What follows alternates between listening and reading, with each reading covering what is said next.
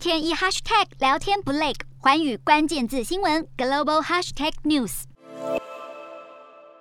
这一节的寰宇大话题，我们要来关注到的是美国参议院通过晶片法案对晶片大厂的冲击。那么，拜登政府现在是不断的推动的晶片法案，终于是有了新的进展。美国参议院二十八号投票是通过了这项法案，那么主要就是为美国的半导体制造商提供五百二十亿美元的补贴。那么参议院通过之后，接下来呢会进入众议院的版本来进行谈判协商。那么参议院呢，他们主要是聚焦在发展新技术，那么对比美国众议院，他们强调的是基础研究以及开发，所以是稍微有一点不同的。那么预估呢，最终的结果可能是要到今年的夏天才能够达成。那么如果法案获得了参众议院一致的同意，那么是有机会协助美国对抗的，就是日益崛起的中国。那么这项晶片法呢，其实主要就是为了要促进美国本土的晶片生产。那么拜登政府他是将要扩大国内制造的能力，把这个是列为优。先的事项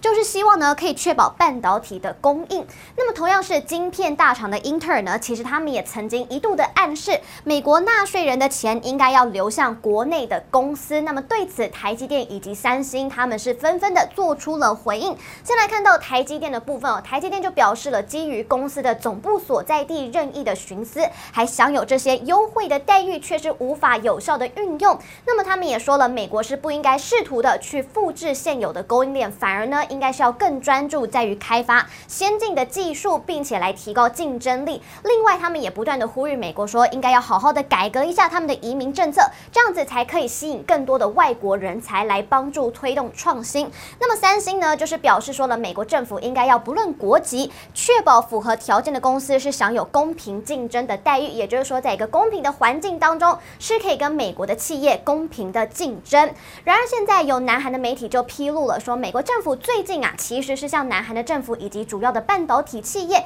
提议要组成一个 Chip Four 的同盟。那么呢，同步也是向日本以及台湾提出了邀请。分析就指出了，美国呢，他们现在是集结了记忆体的技术最强国，也就是南韩。另外呢，就是全全球的半导体霸主，也就是台湾的台积电，以及呢，就是拥有这个优越半导体技术的日本，就是为了要筑起一个反制中国的半导体围墙。那么这样的举动，不仅是打算要把中国就完完全全的排除在全球的供应链之外，美国也是打算要借此进一步的具体化印太安保战略的意义。不过，其实南韩政府目前他们的立场是稍微有一些尴尬的，因为南韩的相关企业在中国的业务其实占比是不低的。因为根据调查呢，中国当前的半导体消费金额其实光是每年就可以达到两千九百九十一亿美元，大约是占全球总量的一半左右，是世界上最大的半导体市场。所以，如果南韩是答应美国的要求，会让南韩政府还有他们的企业都会是相当的为难，